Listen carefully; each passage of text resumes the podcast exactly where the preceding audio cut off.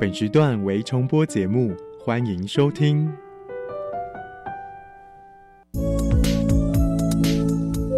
各位旅客您好，本班机即将前往幸福科技岛，祝您旅途愉快。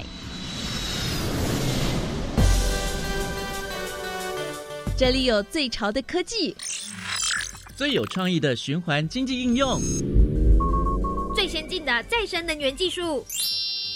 欢迎收听由南英、利明所主持的《幸福科技岛》。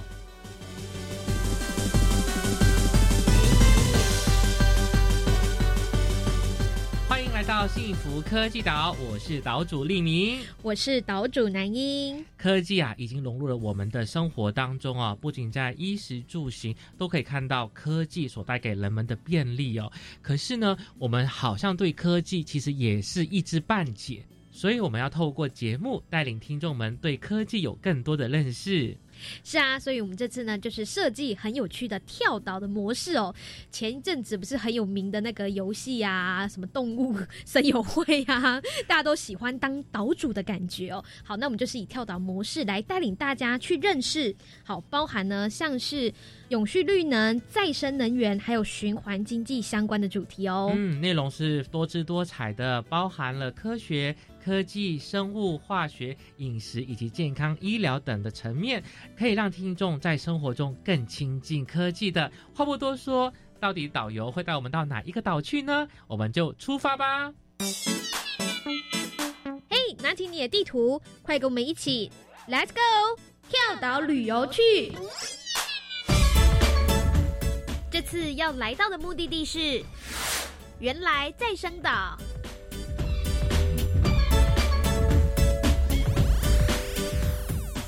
哇，很快的，我们就到了原来再生岛。不知道旅客们有没有晕船呢？今天的天气呢，看起来是风平浪静啊。今天我们来到的是原来再生岛，谈的就是再生能源相关的议题哦。很高兴邀请到我们节目当中的来宾呢，就是高师大科学教育暨环境研究所的教授黄晴飞老师。教授您好。主持人好，各位听众朋友，大家好，我是高雄师范大学黄晴飞。是今天特别邀请到老师来呢，就是来给我们介绍一个呃，您近期呢所发明嘛研发的一个叫做轻生活环保电池哦。那首先就请老师来帮我们跟听众朋友解释一下，到底什么叫做轻生活的环保电池呢？好，是呃，我们团队现在研发的这个轻生活环保电池哈，实际上它的概念是来自很久以前的福打电池。所以呢，我们就是会采取一个呃容器，然后里面装一些电解液，那选用两个呃活性不一样的电池，那就是用这个福打电池的概念，可以让它发电。对，那因为我们诉求的就是呃材料还有它的电解液等等的都是属于环保，而且是在生活当中马上可以取得的，所以我们就把它命名为轻生活环保电池。轻生活就是表示这个环保电池是跟我们生活是很接近的，是的，很亲近、很友善的。是，所以这个环保电池对于再生能源上面有什么相关的连接呢？好，是的，呃，实际上我们呃很大的一个诉求哈，就是在这个环保电池里面的电解液采用的是食盐水，或者是更大范围来讲，它可以是海水的一个概念，对。如果我们讲一个比较大的概念，它是一个绿色化学的概念。那利用绿色化学的这个原理原则，就是不要有废弃物啊，然后它的来源是属于天然的，用这样子的方式来发电。那因为用这样子的方式来发电呢，就也非常符合就是再生能源的一个概念，对，尤其是它基础的原料是取自于海洋，所以对，所以就是说，呃，只要我们好好的爱护这个地球嘛，哈，那相信我们的海水其实是足够我们来做这个使用的，这样。嗯，大概团队花了多久时间来研发这个环保电池？那相信市面上也是不是有其他目前已经有了环保电池，有怎么样的不同吗？基本上我们团队哈思考的时间比制作的时间长很久，要想很多。对，就是制作的时间呢，其实前前后后包含买材料，难道测试成功只花了三个小时？嗯，但是呢，去思考这一件事情怎么做，然后该取用多少的量的原料啊，等等的，如何去计算这个量的比例，这个时间大概也花了三四个月。是，那我们从开发以来一直到现在，就是持续的改良，包含呢，我们其实最早期呃里面的液体用的是柠檬汁或者是柳橙汁，嗯，那我们也开始在思考说，诶，它虽然是相对之下比较环保。但是柠檬跟柳橙它都是食物啊，那现在全世界都已经有粮食危机了，是是，我们 我们还不可以再浪费食物了，为了做研究也不行，是是，所以我们就觉得说，哎，那这样子就不符合我们的初衷了，然后我们才一直思考，然后一直去做改良，然后最后选定了呃海水，对，然后呃，因为我们平常虽然台湾四面环海，可是不见得都那么容易取得海水，所以我们在改良成。用一般家庭可以使用的食盐的食盐水，然后发现效果非常的好，所以是持续改良到现在。对，哇，真的很方便哎，就是说只要有盐有水，那其实就可以做成这个效果出来了。是的，是的。这个原理大概是什么呢？好，是的，在刚刚前面讲的这个福打电池的概念，就是呃，如果我底部有一个食盐水，然后它可以沟通。两个不同活性的金属板，嗯，那这两个不同活性的金属板，因为电位差的关系，就可以产生电池能量的来源。所以很重要的是，我们的两个金属板要如何选择？那我们现在选择的一个比较方便、携带也很轻巧的一个，就是镁这个金属。那镁这个金属在一般的五金行或者是化工材料行都买得到。好，那另外一个就是铜。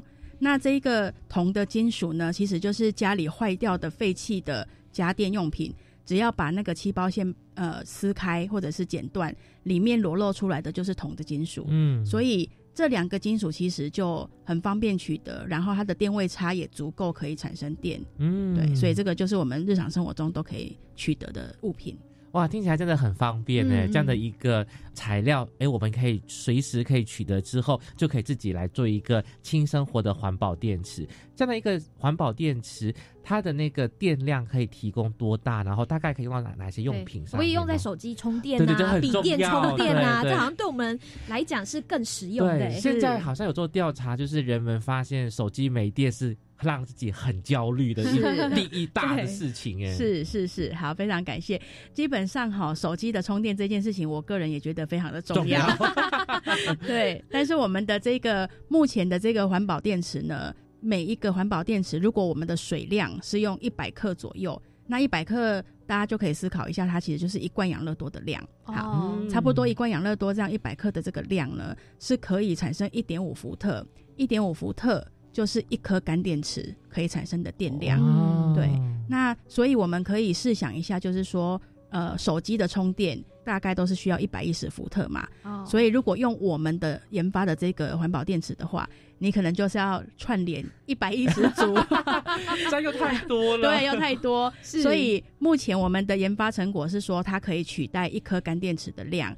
对。但是如果可以把它串联起来的话，它的能量也是可以提升的。对，像用串联的概念，不能说我的这个食盐水的量多一点，一大盆，然后多一点的这个镁啊跟铜线，还是可以有这么大的发电量的。好，呃，基本上就是如果它的液体量增加，然后我的金属表面接触力增加的话，基本上它的电压也会增加。哦，但是。这样子电压的增加的量呢，就是我们要测试，没有办法控制。就是说，哎，我我现在如果要测试到一百一十伏特稳定的，那我到底要多大面积的金属，然后多大的池子？对，这这个可能要测试。但是我们现在测试出来是一颗是一点五伏特。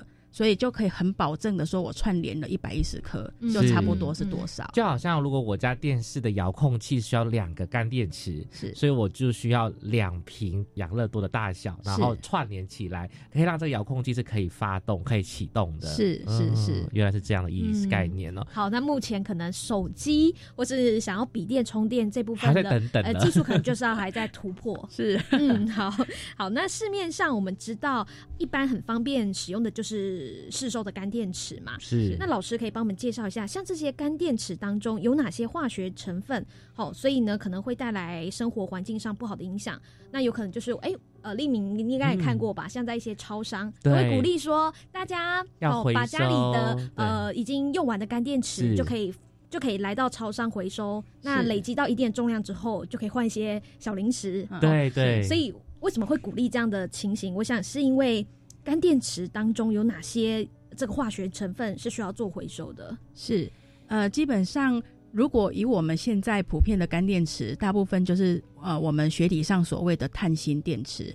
那它既然叫碳锌电池，就是它有碳跟锌的这个呃元素，所以锌就是一种新的金属嘛，哈。那这个新的金属就是干电池的外壳，嗯那一片就是新的金属。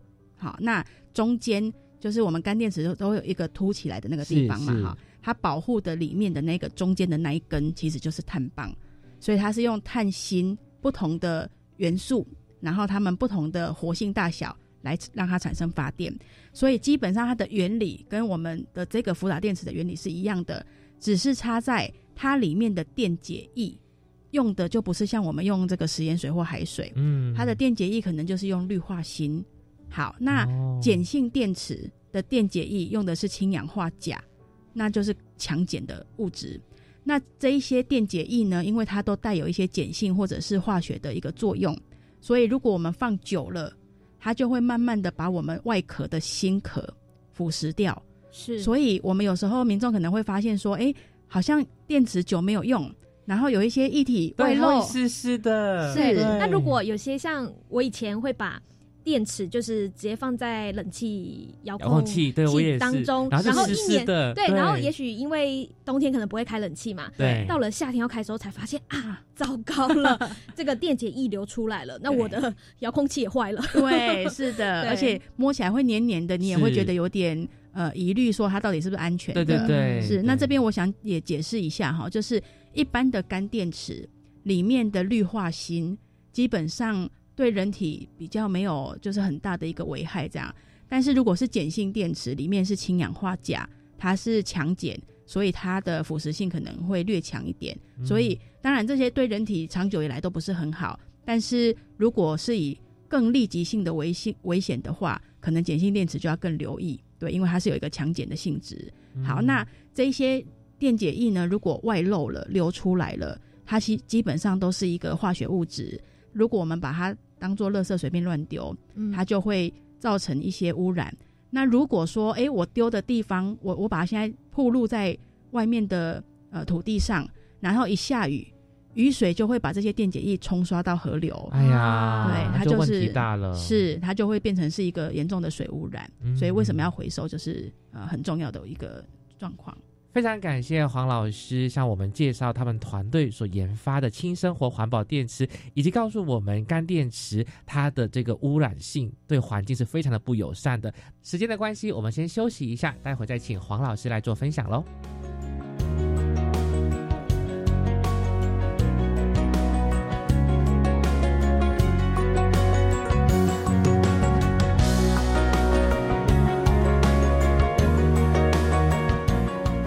大家好，我是李明。大家好，我是南英。今天我们节目当中要介绍的主题呢，就是再生能源。好，其中呢，我们特别邀请到的是国立高雄师范大学科学教育暨环境教育研究所的黄晴飞教授，要来跟我们详细的介绍他们所研发的一个轻生活环保电池。欢迎教授。各位伙伴，大家好，我是高雄师范大学黄晴飞。老师在上一个单元就是有告诉了我们轻生活环保电池它的优点以及怎么制作，也告诉了我们一次性使用干电池其实它是不环保的。可是说到这个环保啊，哎，我就会想到说，好，你说干电池不环保，我可以理解，那我就用充电式的电池啊，它可以重复使用，不就是达到环保的效果吗？是是是，呃，如果是以这个概念来说呢，实际上确实是的哈。充电电池它是相对之下是环保的，但是充电电池呢，我们就可以来考虑它的来源是什么。嗯，因为我要对这一颗电池充电，可是我的来源实际上还是电，所以我只是把、哦呃耗电转成这个电储存在新的电池里面。所以基本上它的来源还是耗电的，所以它呃在定义上可能不是我们所谓的绿色能源。嗯那包含像太阳能啊，或者是呃风力发电等等这一些，它都是呃从不耗电的概念之下，从大自然而来的取得的这些能源资源所转换出来的电能。嗯那轻生活环保电池的概念呢，实际上就是用是海海水水对，嗯或者是食盐水，所以它是以不耗电的概念来转换成电能，所以跟充电电池的概念还是呃略有不同。对，哦是的。那另外一个，其实我也会想到说，呃，我们当时发展这个电池啊，这个环保电池的概念哈，也是希望说，诶，如果有人去登山呐、然后他随身可以携带一个这个容器跟这样子简便的器材，万一真的是在呃山区迷路了，嗯那他只要可以找得到河流，他就可以把水放进去，然后它就可以形成一个简易的发电装置。但是如果我是充电电池，那我去登山的时候，就算把充电电池 有插电，有可以插电的地方。对对找不到插电的地方，对，或者是说哦我我虽然把充电电池充饱了，可是迷路的那个五天十天里面，充电电池已经自己在耗电了，所以当我真的要用的时候，其实它可能已经没有电了。嗯啊，所以它还是会有一些不同的呃使用方法。哇，感觉上这个轻生活的环保电池还可以救命耶！如果万一我们在山上迷路的话，至少我们就是可以用先准备一些盐，是然后只要找到有河水的地方，是又或者是我们自己带的水也可以吧？，是是是，喝的水也可以。嗯对，嗯嗯，然后加上这个盐就变成海水了。是哦，那之后呢就可以变成轻生活的环保电池，用来发电，也是一个很实用的救命工具哦。是但是我也很想要问一下老师，就是相对于我们刚刚谈到的这种充电的电池啊，或是一次性的干电池，环保电池就是您所研发这个轻生活环保电池哦，对我们的生活环境来讲，有哪些比较环境友善的优势在呢？好，是的。基本上，这个轻生活环保电池呢，因为它的主要的电解液就是食盐水或者我们所谓的海水，然后它用了两个不同活性的一个金属棒，然后就可以来产生发电的这个效效能。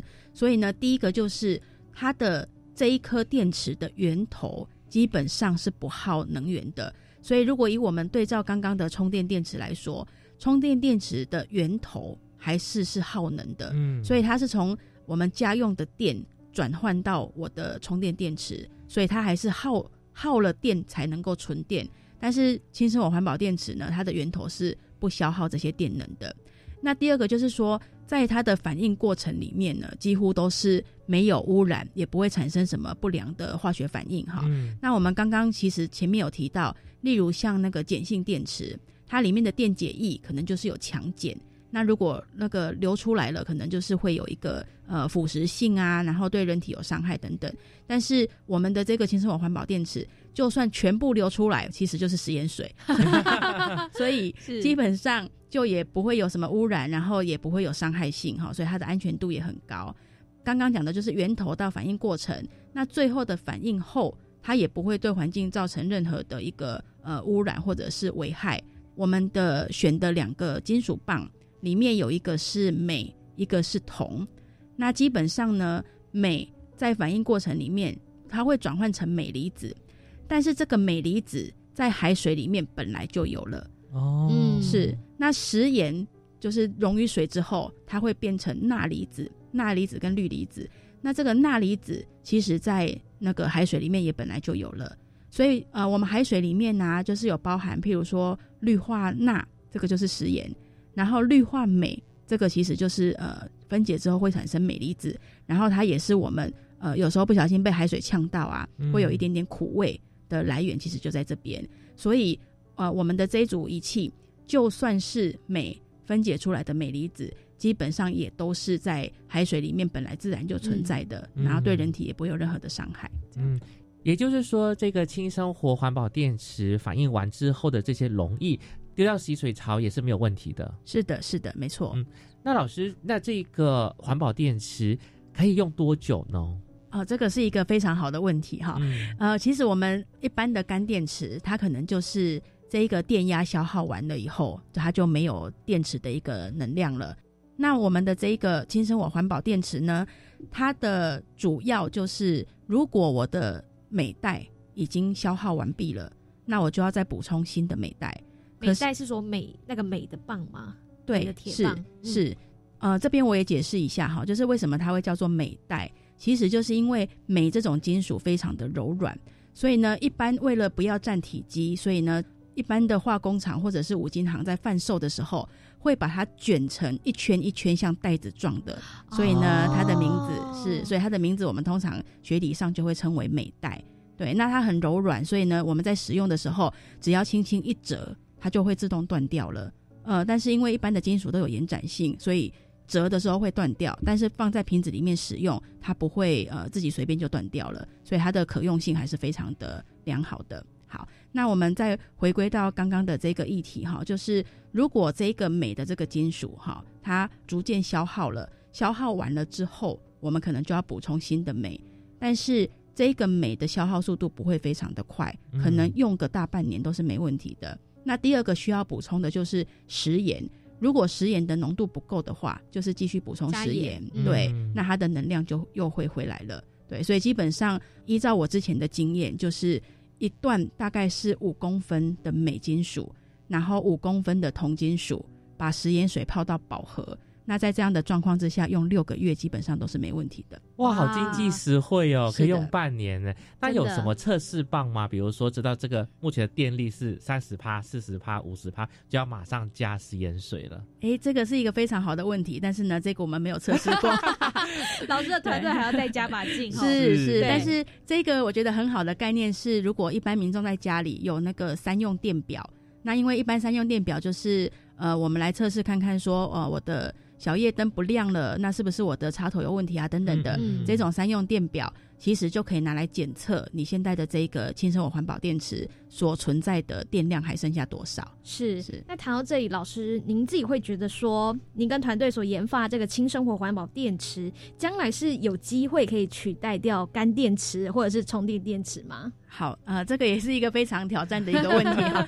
是的，基本上我们那个研发出来呢，还是希望说它真的是对呃社会大众是有益的。嗯，那现在比较需要解决的问题，就是在于它的便利度。嗯，因为一颗电池，我可能一般民众就是到任何一个地方啊，任何一个便利商店等等，一买就有了。对，可是如果是的，但是如果我要自己还要再携带什么电线呐，然后自己携带，对自己还要携带镁金属啊什么的，它可能是呃不那么便利。那我们就会知道说不便利，就推广上会比较辛苦。对，所以我们现在呃也慢慢的在思考，怎么样把它变成一个。一体性的东西，所以民众买的时候，它就是全部都包装好了。那或许我只要到任何一个地方有洗手槽，或者是有饮水机，然后加一点水，它就变成一颗电池的概念。那这样是最方便的。也就是说，在包装里面还有附说明，然后告诉民众怎么去制作。是。那在制作当中有什么事项特别注意的吗？包括了安全性的问题。是。呃，基本上我们的这个呃轻生活环保电池是。非常非常的安全的哈，所以就是呃，连小朋友啊等等都是可以自行制作的。那我在这边也稍微说明一下我们制作的材料，嗯，那或许可以提供我们的听众，就是在家里的时候可以自行制作看看。好，那第一个部分呢，就是你可能要准备一个容器，那这个容器就是杯碗瓢盆都可以，好，所以就是只要可以装食盐水的容器都可以。第二个要准备的就是两条导线。那导线的头要有鳄鱼夹，嗯，因为有夹子，你等一下才能够夹住我们的金属片。好，那第三个要采用的就是那两个金属片，一个就是镁金属。那刚刚说镁金属的这个地方在五金行或化工材料行都买得到。那另外一个就是铜片，那铜片在五金行或化化工材料行也都买得到。但是家里如果有废弃的电器，把电线拔掉，里面。就是把气包线拔掉，里面的金属片也是铜片，所以这个也可以拿来做使用。好，那接着呢就很简单了，把鳄鱼夹第一个鳄鱼夹夹在镁金属上，第二个鳄鱼夹夹在铜金属上，一起进入食盐水里。那食盐水就是装在您刚刚准备的容器里面。好，一起进到食盐水里。那另外。那两个头就是有两端没有接东西的那两个头，去接触 LED 灯，或者是接触呃小型的风扇，那它就可以运转了。所以这个呃，如果大家民众有兴趣的话，就可以在家里自行尝试。嗯，听起来材料准备上面是还蛮简单的，是的，大家都可以去到这个化学材料行来去选购。好，那生活当中也很方便，可以取得像水啊，或者是食盐。有机会呢，爸爸妈妈就可以带着小朋友一起在家里体验看看，哎，到底什么是轻生活的环保电池的做法？好，那关于更多精彩内容，我们就先休息一下，待回来再继续听黄晴飞老师的分享喽。嗨，同学，你对自己未来的想象是什么呢？我想当区块链工程师，我想当资料科学家。哟，怎么都跟科技有关呐？因为科技正夯啊！因为科技超赚呐！可别啦，可这职业的能力、条件、竞争，你晓得哪一个啊？嗯，这是个好问题。来吧，关于科技职业的秘辛，欢迎锁定收听，每个礼拜一的晚上十点钟到十点半，端端所主持《青春创学院》。高中职毕业后，你想做什么呢？我已经决定申请青年储蓄方案，先去工作或是当志工，累积经验，未来会更有方向。听起来好棒哦！先工作，政府每月还会额外帮我储蓄一万元，三年可以存三十六万元哦。那我也要参加。好哦，一起上网申请，时间到一百一十一年三月十六号截止。详情请上青年教育与就业储蓄账户专区网站。以上广告由教育部提供。大家好，我是移民署国际及执法事务组组长张文秀。即日起至一一一年一月三十一日止，移取外来人口可以免费接种 COVID-19 疫苗，不会通报治安机关查处，请雇主及中介转知，并鼓励他们出面安心接种疫苗，以保护自己跟朋友的健康。详情请上移民署全球资讯网查询。以上广告由内政部移民署提供。加外加外，阿玛波拉，扎根格玛西卡斯达斯，迪加古拉布古列列。大家好，我是来自台东的胡代明，这里是教育电台。那罗哇那咿呀那呀哦哎呀，那是你呀鲁玛的呀恩哦，朋友们。就爱教育电台。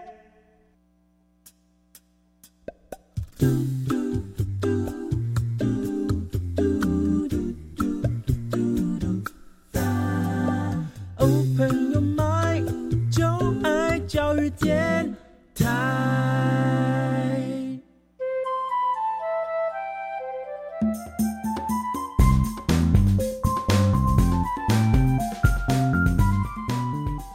大家好，我是李明。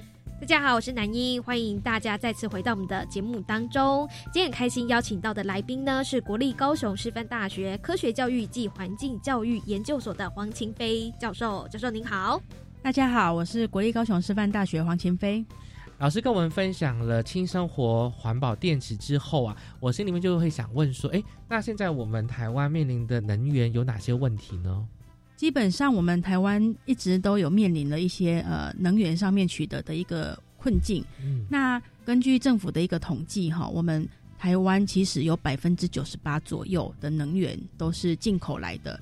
那这数量这么高哦？是的，所以呃，基本上我们每年每一个人都花费了非常多的钱在购买这些进口的能源。所以，如果我们可以一起齐心合力的来思考，怎么样？把这个能源的进口比例降低，然后让我们的自产能源可以提高的话，那不管在台湾的经济层面啊，或者是呃能源使用上面的一个自给率，这些部分都会有比较好的正面的一个效果。所以，其实我们现在最主要需要思考的部分，就是如何可以提高台湾能源的自产率。对，是的。所以，老师就是我们不要太依赖。进口的，现在进口的比例是非常的高。那政府在这方面有采取哪一些政策呢？基本上，政府目前呢，呃，有一个规划，就是在二零一五到二零三零年有一个再生能源的一个发展规划。嗯，那在这个规划里面呢，就是希望透过例如太阳光电啊、风力发电、水力发电、生殖能发电，或者是呃其他的发电，例如像呃地热啊、海洋啊，或者是。呃，研发一些燃料电池来取代这些能源或者是电的来源，这样。所以，其实，在政府里面呃，其实有一些比较细致的规划存在了。嗯，其实现在再生能源方向很多，但我想一般民众比较了解的项目呢，可能就是太阳光电。好，那可以请老师再深入帮我们介绍，可能我们台湾在发展太阳光电上面，呃，会面临到的一些优势或者说困境是什么呢？好，是的，呃，那这边我也想借由这个机会，跟我们的一般民众来做一个分享哈，就是我们现在一般在装在家里的这个太阳能热水器。其实很多它是利用太阳光的热来转换成我热水器的热。那太阳光电的呃发电是装置的这种呃，大家会看到很多反光的那种太阳能板呐，对，这种太阳能板它主轴才是要发电用的。所以其实这两种装置是有一点点不一样，一个用的是太阳的热，那一个用的是太阳的一些呃光波的能量转换成的电。好。那在这个太阳光电上面呢，它的优势当然就是依照目前人类有限的生命来说，太阳算是呃无限的啊，所以是的，所以它取之不尽这样。对对，就是至少以人类的生命来说哈，它是取之不尽的。好，所以它其实就是一个很就是我们立即可以取得的一个能源，然后呃比较不用怕消耗殆尽这样。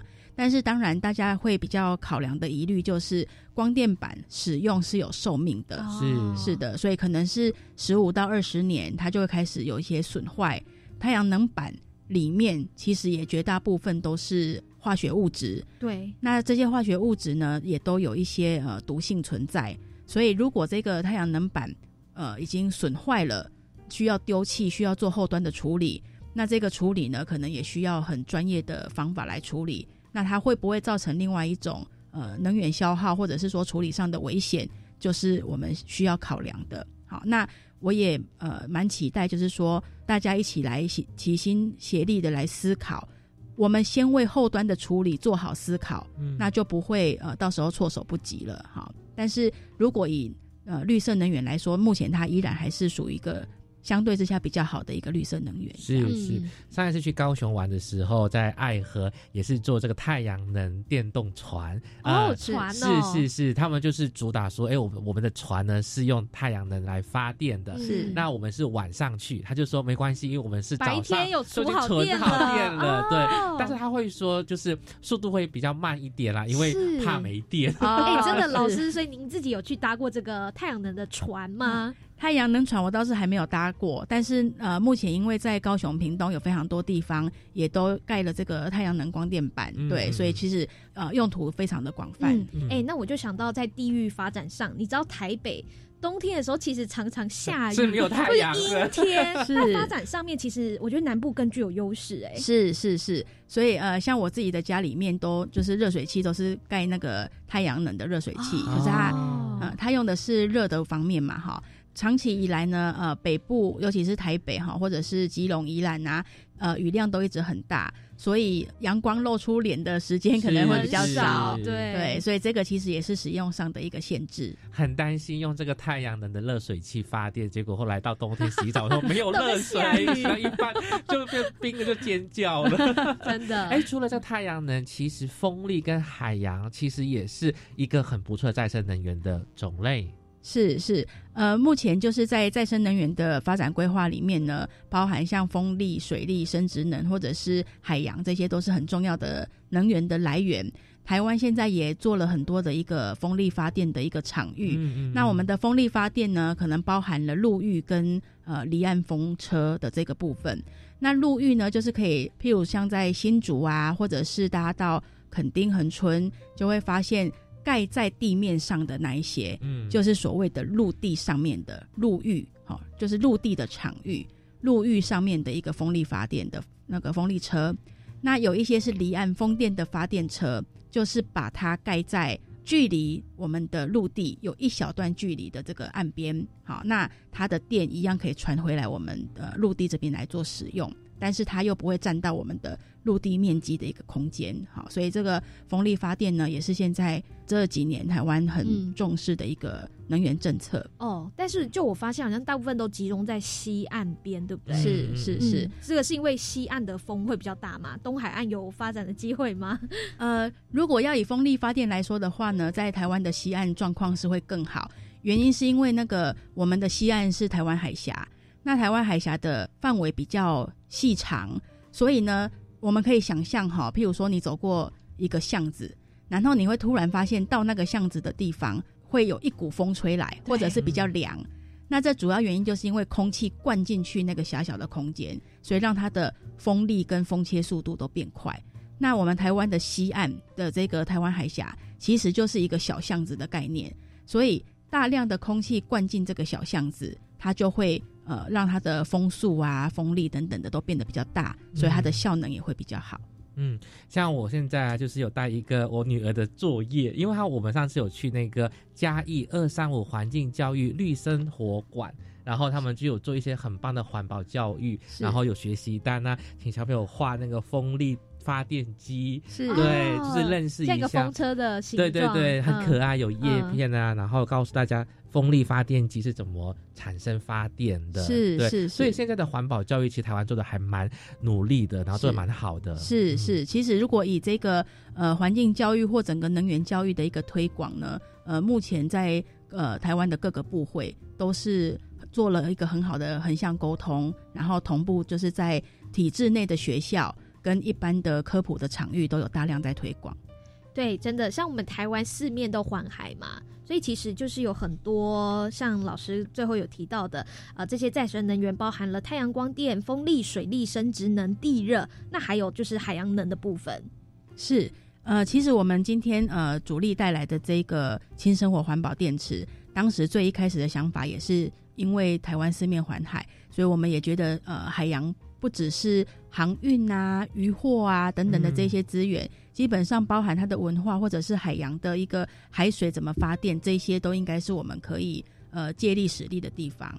那呃，海洋来的这些能源呢，不只是我们现在研发的这个电池哈，那基本上欧洲有一个车的公司，嗯。它也运用了海洋里面的海水来制作车子的电池，哇然后呢哇，创造了一辆就是超跑的跑车，很酷哎那老师你也是要多加加油，对不对？是是是 是说这个超跑如果没电，就赶快去海水就捞水对，或？者或者是说，我们的电池呢，未未来如果能能源或者是能量的取代率可以越来越强的话，对说不定以后大家要换电池，就是买了那个超跑要换电池，就会来找我们了。对呀、可以申请专利吼。不是不是只是目前，因为老师目前的新生活环保电池可以的发电量就是一颗干电池，是 是是哦三号干电池量。那也是勉励老师今天的节目当中带给我们好多的资讯哦，是持续的朝这个研究更精进的方向来发展，然后造福我们的社会。是是，非常感谢，我们一定会继续努力的。好，我今天非常感谢老师的分享了，谢谢老师，谢谢谢谢。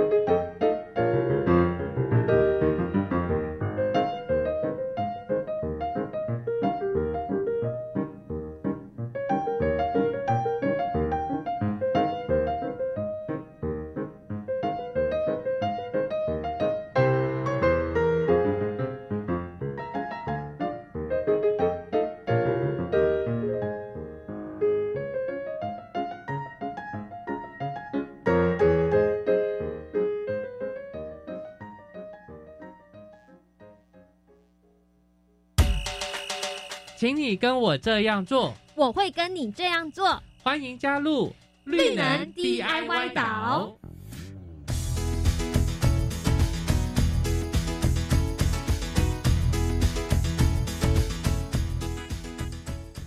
今天很高兴能够邀请到三位高中生，在这个小单元里面进行轻生活环保电池的操作。那我们今天的单元当中邀请到的三位同学呢，就是来自于我们的建国中学。第一位同学是周君环，君环你好；大家好，第二位同学是郑兆恩，兆恩你好；大家好，第三位同学是郑守哲，守哲你好。大家好。那今天我们就来一个实际操作、嗯 DIY。因为刚才呢，秦北老师已经帮我们介绍轻生活环保电池的制作的步骤。嗯，看起来材料很简单，步骤也很简单。那究竟这群同学是不是可以顺利的完成，让这个马达呢可以动起来？好，我们先请君环来开始为我们介绍说，那现在你眼前看到的有哪一些材料，以及要怎么样把它组装起来呢？它的步骤又是什么呢？好，首先它有一个透明的容器，然后有一包食盐，嗯，跟两个金属片，还有一个鳄鱼夹，对，跟连到一个马达，然后还有一片风扇。是这个金属片要特别跟大家说一下，因为秦飞老师跟我们解释过，一个是铜片，那一个是镁片。那我们将食盐倒入透明容器中，然后再将水。再加入一些水让它溶解，接着用鳄鱼夹各夹一个金属片，然后将风扇连到马达上，接着把金属片泡到食盐溶液中，马达就可以转。那将这些步骤做好，就可以驱动风扇，就像这样。我先来示范给大家看。哇，动起来了！所以大家有听到这个风扇的声音吗？太好了，所以今天呢，不只是秦飞老师的实验，连包括我们建中同学的实验，也都是相当的成功。瞬间的让这个录音室觉得好凉起来了，凉快起来了。虽然它只是一个小风扇，但是风力是蛮蛮强的哦。而且学生说，其实这个原理在高中课程里面是有学过的。我们也请赵恩来分享。对，这个在高三的选修化学，其中有一章叫做氧化还原。然后氧化，因为这个电池应该也是有运用到氧化还原的原理。然后我们在氧化还原那一章有做过一个实验，叫锌铜电池。那这两个东西看起来是蛮相像的。嗯，那个时候在课堂里面的时候，老师有给你们做实验吗？对。所以等于说是用芯片跟铜片。对。做也是风扇发电的动作吗？好像没有。就是我们在学校是只有用电表来测它是不是真的有电流流过，所以呢，我觉得哎，原来秦飞老师的这个原理其实是在高中课程里面是有学过，而且如何去运用到日常生活里面，让科学更加的生活化。是的，好，那要来问问第三位同学，其实他是一类组的同学哦，就是我们的守哲。那你在做完这一个呃轻生活环保电池之后呢，心得是什么呢？哎，我觉得这个实验用很简单、很容易取得的一些素材和工具，就可以做出这样一个很科学的东西。然后，嗯，这整个器材的取得很方便，然后也很环保。那其实我们在高中的地理课也会教到有关各种能源的运用，还有它的优缺点，然后也会介绍一些再生的能源。所以这其实跟哎高中课程也是有做结合的。那请问一下赵恩，在做完这个操作实验？轻生活环保电池之后，你的感想是什么呢？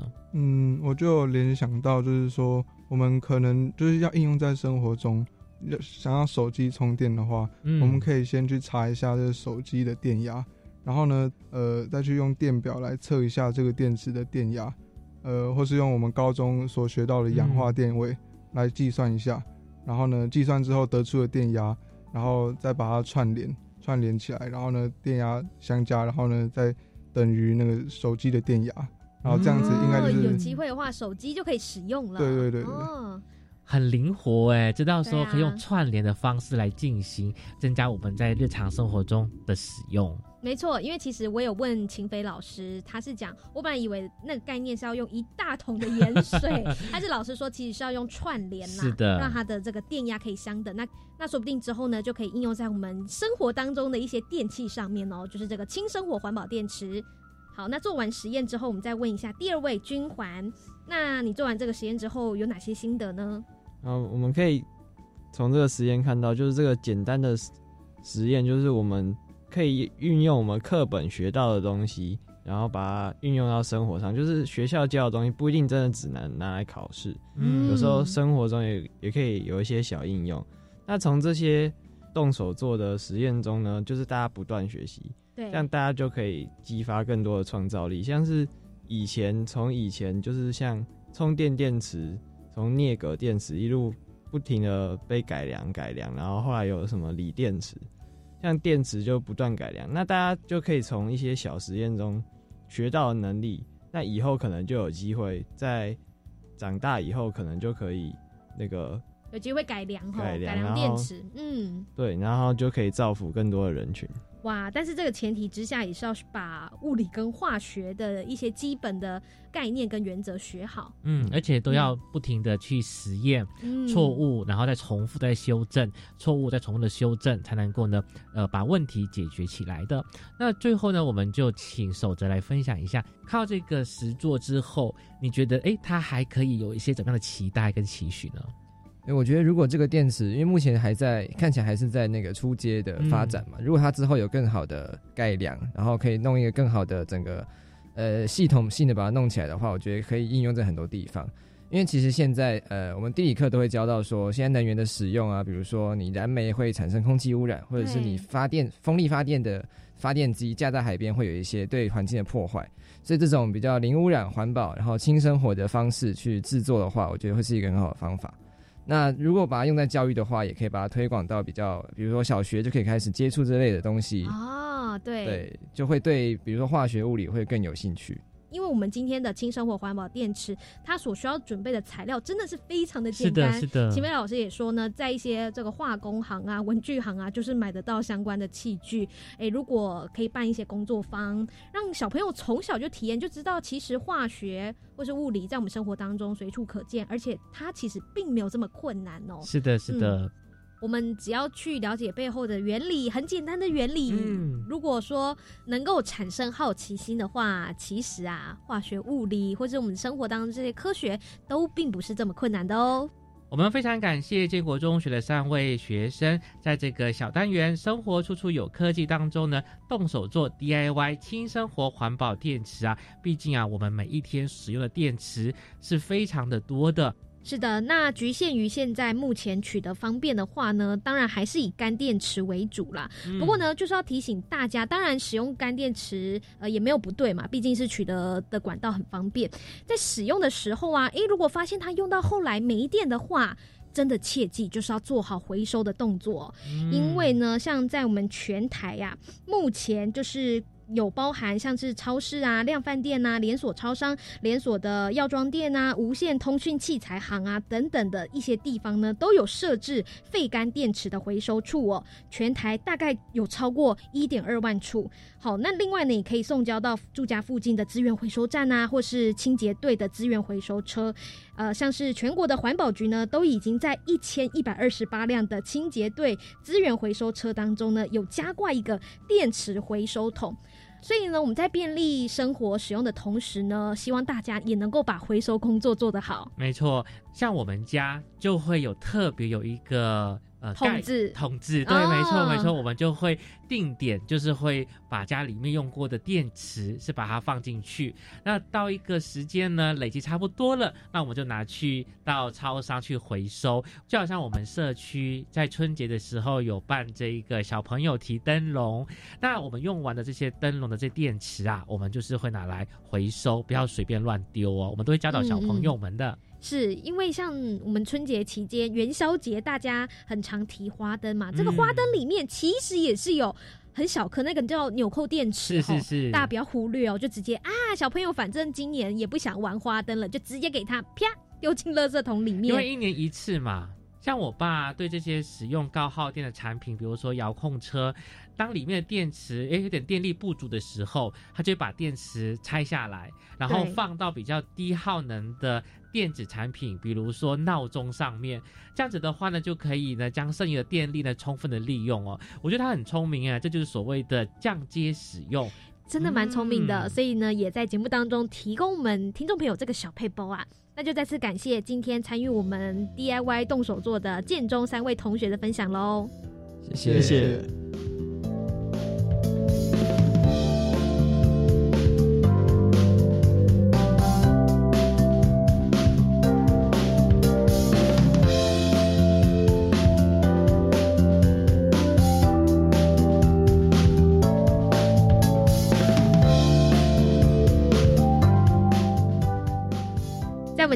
天幸福科技岛的节目当中呢，真的了解到很多关于干电池、轻生活环保电池的相关知识哦。谈到电池，不只是我们可能遥控器呀。或者是说在什么电器产品啊、闹钟啊里面会有的那种干电池、小电池之外呢，现在我们谈到电池。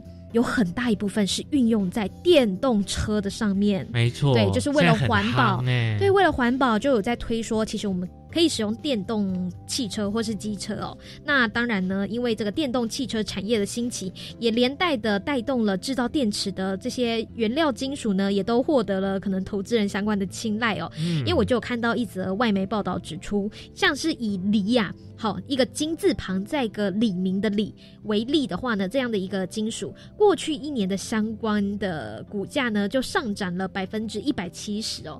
所以这个锂金属电池的生产商呢，过过去呢，也就是获得了哇超过二十亿美金的资金哦，所以呢就被称作是新一波的淘金热。那报道分析也就认为说，因为投资者的兴趣上涨，也代表说各国不断的呼吁，我们就是要零温室气体排放的这样的目标呢，将会变成转变变成需要大量的电池金属哦，来研发可能。更具有效能的电动交通的工具。那根据追踪研究电池供应链的一个智库表示呢，这波热潮不仅会是在欧美哦，而且甚至连中国都会掀起一波金属狂热哦。专家则表示说，未来几十年电气化的经济的发展呢，就会取决于电池的金属哦，好，包含镍、铜、锂啊等等的这个多寡的影响哦。那就有专门探勘深海中金属的公司就表示说，目前大约有一百六十七个国家的海洋管理单位呢，就通过了采矿法，目标呢是希望到二零二四年前，从富含有这些金属的大海当中呢，大量的来采取相关的资源。当然啦。这件事情就有正有反，好，呃，对于生态来讲。就有些海洋生态学家就表示说，这一波的淘金热则有很可能对于海洋生态造成严重的损害哦，所以就强调说，我们不能因为想要发展绿色能源，那对我们的海洋环境、生态环境就会有可能会造成不可挽回的一个伤害哦。嗯，的确哦，我们要保护我们的海洋，就像是秦飞老师私下有告诉我们说，哎，他这个轻生活环保电池的 idea 是从哪里来的呢？就是他无意中看到一则新闻，就是有关于这一个。盐水超跑的新闻哦，哦，而且这非常的酷哦。什么是盐水超跑呢？它当时啊是在二零一四年三月在日内瓦车展亮相的环保概念跑车，是用盐水作为能量来源。南叶，你可以想象吗？就是我不是加油哦，也不是用电，我是加盐水，让我的超跑可以动起来哦。好难想象，这样就可以跑了。难想象哎。那这个超跑呢，它车上呢是有四个电动马达，最高呢是可以产生九百二十五匹马力。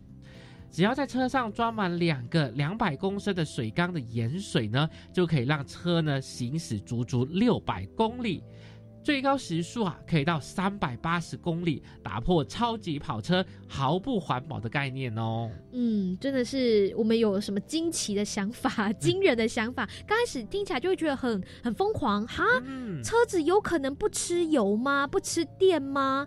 哎，是用盐水的哦，就有可能办得到哦。是的，就不断的透过这样子激发脑力思维。运用我们现有的一些资源去怎么样做技术的突破跟创新，真的是有赖这些发明家、科学家们继续努力。我们就非常期待秦飞老师和他们团队呢，将来呢能够发明这一个轻生活环保。电池的电动车，对不对？或者是跑车？对呀，相信是大有可为的哦。没错，那在我们今天的幸福科技岛当中呢，就是为大家介绍是由高科大的黄清飞教授所带来的轻生活环保电池，以及在我们生活处处有科技的小单元当中呢，邀请到了三位建中同学来帮我们实际的来做这个轻生活环保电池。他们也说，嗯，其实真的。需要的工具算是都蛮简单的，对，可能化工行、文具行都可以找得到的材料，哦，那就可以简单的来操作，也是很鼓励呢。如果爸爸妈妈有兴趣的话，也可以去到这些地方买到这些材料，就可以让小朋友自己在家里动手做做看哦。那时间也差不多了，下一集我们要到哪一个岛去呢？就敬请期待喽。我们下周见，拜拜，拜拜。